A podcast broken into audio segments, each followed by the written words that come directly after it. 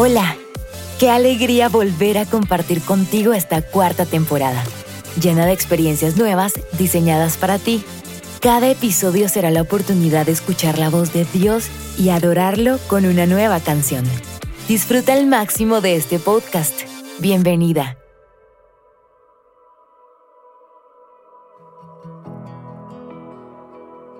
Hola, espero que hayan disfrutado la canción de la semana anterior.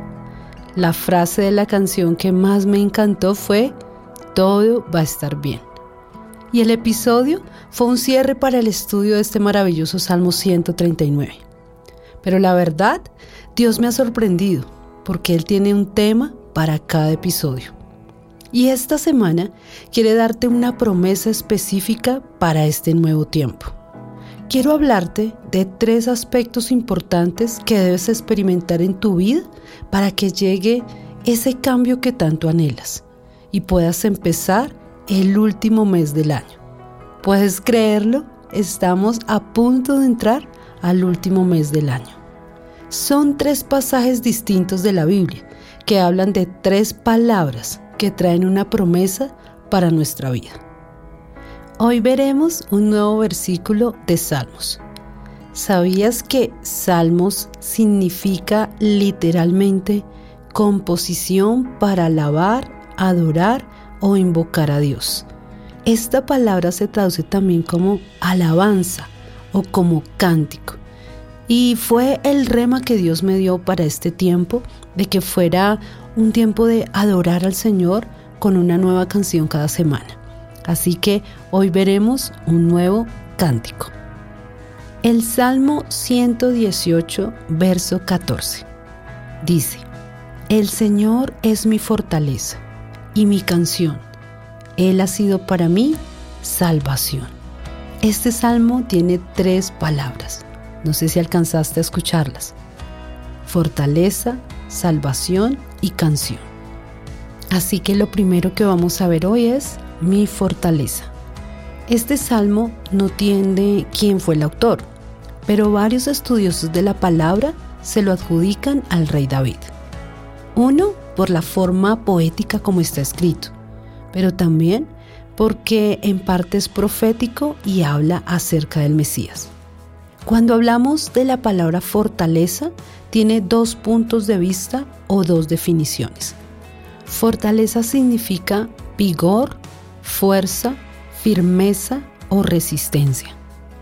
Es la fuerza que nos ayuda a vencer el temor, pero también fortaleza es un lugar protegido con murallas o fuertes construcciones de defensa para protegerse del enemigo.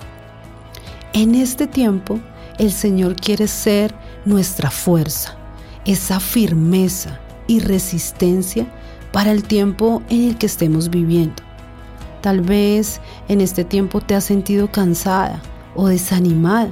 Dios quiere darte fuerza. Algo que tenía David es que el secreto de su fuerza estaba en el Señor. Él siempre sabía que quien le daba su fuerza, su vigor, era el Señor. Y Dios quiere fortalecerte hoy, que tú puedas dejar todo cansancio en el Señor. Tal vez estamos terminando el año y te sientes un poco agotada, pero el Señor quiere ser tu fortaleza, esa fortaleza que te trae fuerza para terminar el año y empezar con toda el siguiente. Mira lo que dice los primeros versículos de este Salmo 118. El verso 4 al 7 dice, Digan ahora los que temen al Señor, para siempre es su misericordia. En medio de mi angustia invoqué al Señor, y el Señor me respondió y me puso en un lugar espacioso. El Señor está a mi favor, no temeré. que pueda hacerme el hombre? El Señor está por mí entre los que me ayudan. Por tanto, miraré triunfante sobre los que me aborrecen. El Señor está entre los que me ayudan. Quizás te has sentido batallando sola con tus pensamientos o con alguna situación que estás enfrentando. Tal vez te has sentido frustrada. Hoy el Señor está a tu favor, así que no tengas temor, porque cuando viene la fortaleza del Señor, entonces todo temor también se va. Pero el Señor también quiere ser tu fortaleza, ese lugar de refugio. El verso 8 al 11 dice, es mejor refugiarse en el Señor que confiar en el hombre. Es mejor refugiarse en el Señor que confiar en príncipes. Todas las naciones me rodearon. En el nombre del Señor ciertamente las destruí. Me rodearon, sí, me rodearon, pero en el nombre del Señor ciertamente las destruí. Cuando nos sentimos desprotegidos, Dios quiere ser nuestra fortaleza. Es mejor refugiarse en el Señor que confiar en el hombre. ¿Cuántas veces hemos corrido al lugar incorrecto cuando estamos pasando por un tiempo difícil, cuando estamos pasando por un tiempo de prueba o un tiempo de adversidad? El Señor dice, yo quiero que tú corras a mí porque yo soy tu fortaleza. Esa fortaleza, esas murallas, esa roca fuerte donde podemos correr y escondernos. Dios quiere ser para ti tu fortaleza. La segunda palabra es mi salvación. Éxodo capítulo 15, el verso 2, también nombra estas mismas tres palabras. Mi fortaleza y mi canción es el Señor. Él ha sido para mí salvación. Esto lo escribió Moisés el día en que fueron salvados. Habían pasado las diez plagas de Egipto. Habían salido, pero Faraón los perseguía. Llegaron a un momento de encrucijada. ¿Alguna vez te has sentido así? Entre la espada y la pared, donde no sabes cuál es el camino que debes seguir. Él estaba, adelante tenía el mar rojo y atrás Faraón con todo su ejército para destruirlos. Entonces Moisés clamó y Dios le dijo, levanta tu vara y avanza. Pero el, adelante solo había un mar. Él levantó su vara y el mar rojo se abrió en dos.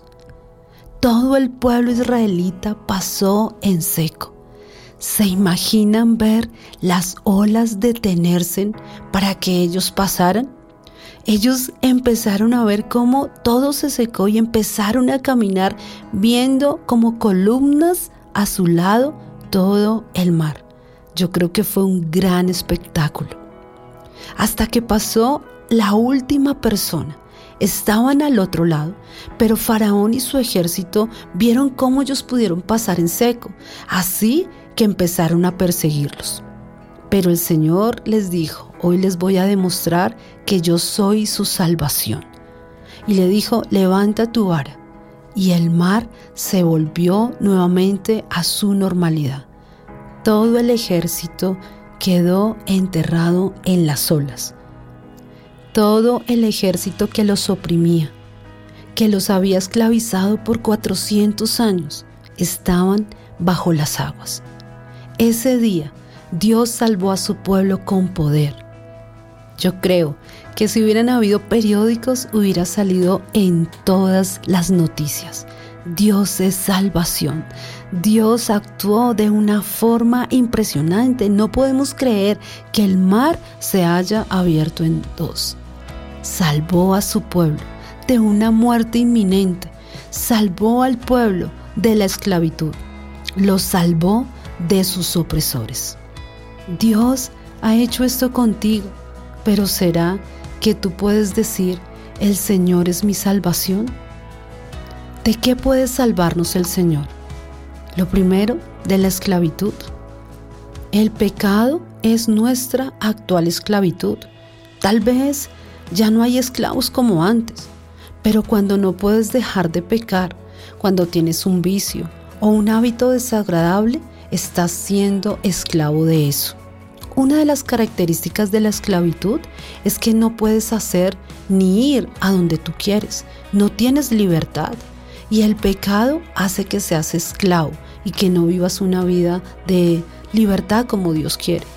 Muchos desgastan su vida en el alcohol o en una vida sexual desenfrenada y dicen que son libres, pero tristemente lo que ellos no saben es que están siendo esclavos del pecado, del mundo, del enemigo. Dios hoy quiere revelarse como tu salvación. Si quizás hoy es la primera vez que escuchas un episodio cristiano, Dios quiere revelarse y decirte yo quiero salvarte de la esclavitud en las que has estado en este tiempo, porque tal vez te has sentido culpable, has sentido que tu vida no tiene sentido, pero yo morí en la cruz por ti hace más de dos mil años para darte salvación. Y la salvación es un regalo que hoy quiero darte. Pero tal vez estás esclava de otras cosas, de vicios, de actitudes incorrectas. Dios también quiere ser tu salvación. Que hoy tú puedas clamar como hizo Moisés cuando se encontraba entre la espada y la pared, entre el mar y el ejército egipcio. Pero Dios también quiere salvarte de tus enemigos. Deja de pelear tú o de querer hacer las cosas a tu forma. Dios se encargará. Nuestra lucha no es contra las personas, sino contra fuerzas que quieren sacarnos del propósito de Dios. No te preocupes, siempre es mejor a la manera de Dios. Si no hubiera sido a la manera de Dios, el mar no se hubiera abierto en dos. El mar no hubiera dejado enterrado a los enemigos de Israel. Dios siempre actúa a favor de sus hijos de la mejor manera. Tal vez estás batallando con cosas más fuertes que tú. Dile, Señor, sálvame y abre caminos en el desierto. Abre caminos en este mar al que me estoy enfrentando. Señor, siempre será mejor a tu manera. Y la última palabra es mi canción. Isaías 12, 2 dice, He aquí, Dios es mi Salvador, confiaré y no temeré, porque mi fortaleza y mi canción es el Señor. Él ha sido mi salvación. Nuevamente las tres palabras. Fortaleza, salvación y canción. El libro de Isaías comienza sus primeros capítulos con muchos juicios, pero esta hermosa palabra está en sus primeros capítulos y es como un oasis en medio del desierto. En medio del juicio es como un refrigerio. ¿Cuántos tienen una canción favorita? Muchas veces entre parejas tenemos nuestra canción. Yo tengo la canción de mi matrimonio. Porque una canción es algo que nos recuerda de una forma hermosa lo que vivimos. ¿Sabes? En la antigüedad muchas personas escribieron canciones después de que Dios les respondiera una oración. Por ejemplo, Moisés, en el capítulo que leímos, en los versículos que leímos, Moisés escribió una canción cuando por fin el pueblo fue liberado de la esclavitud y se llamaba El canto triunfal de Moisés. Ana escribió una canción cuando por fin después de muchos años pudo ser mamá. Ella era estéril, pero el día que Dios se acordó de ella, ella escribió una canción contando todas las maravillas de Dios. Se llama El Cántico de Ana. María escribió una canción antes del nacimiento de Jesús, El Cántico de María. ¿Sabes? Ninguno de ellos era salmista o cantantes. Moisés era un libertador. Ana era una ama de casa. María, una joven consagrada a Dios. Isaías era un profeta y escribió también esta hermosa canción de este versículo que les leí al comienzo. Es una hermosa pieza musical en medio de un momento sombrío de la historia. Quiero leerte lo que dice Isaías 12 del 1 al 6.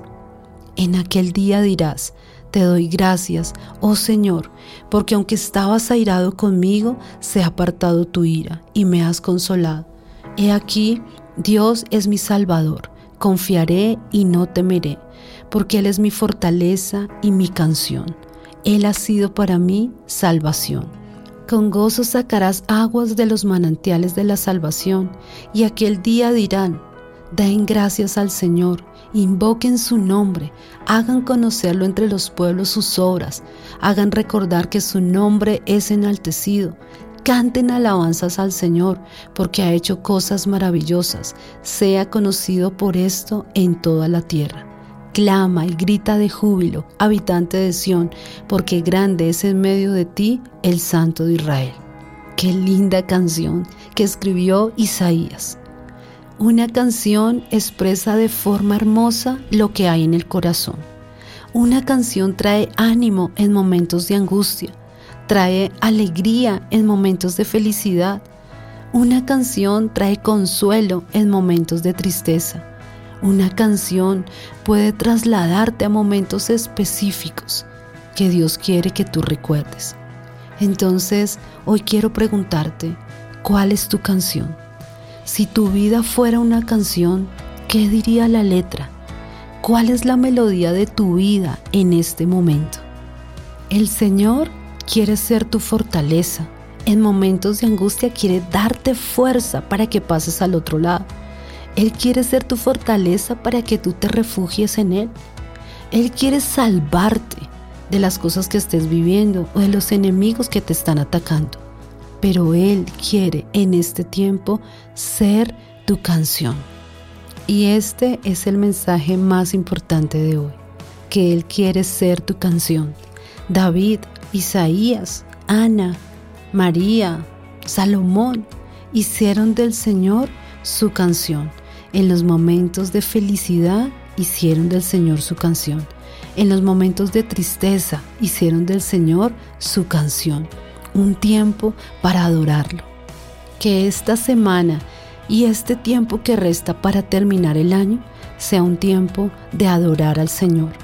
Tal vez tenemos canciones favoritas. Creo que en estos episodios les he mostrado varias canciones que de verdad me gustan mucho y me encanta compartirla con ustedes. Pero para cerrar este episodio de hoy que de verdad es un tiempo de recordar las promesas del Señor. El Señor nos habló hoy tres cosas importantes. Él quiere ser nuestra salvación de la esclavitud y de nuestros enemigos. El Señor quiere ser nuestra fortaleza, la fuerza cuando estamos siendo débiles. O ese lugar donde nos vamos a esconder y estar seguros. Pero el Señor quiere ser nuestra canción, que terminemos este año e iniciemos lo nuevo que Dios tiene para nosotros diciendo Jesús, tú eres mi mejor canción. Espero que hayas disfrutado este episodio y me gustaría, ¿por qué no? ¿Por qué no escribes una canción para el Señor? Recuerda que algunos fueron amas de casa, unas mujeres comunes y corrientes, hombres comunes y corrientes que escribieron una canción para el Señor. ¿Qué tal si la escribes y de pronto me la puedes compartir? Sería una bendición para mí saber cuál es la canción de tu corazón. Dios las bendiga y nos escuchamos pronto. Gracias por escuchar este episodio. Permanece conectada a esta nueva temporada.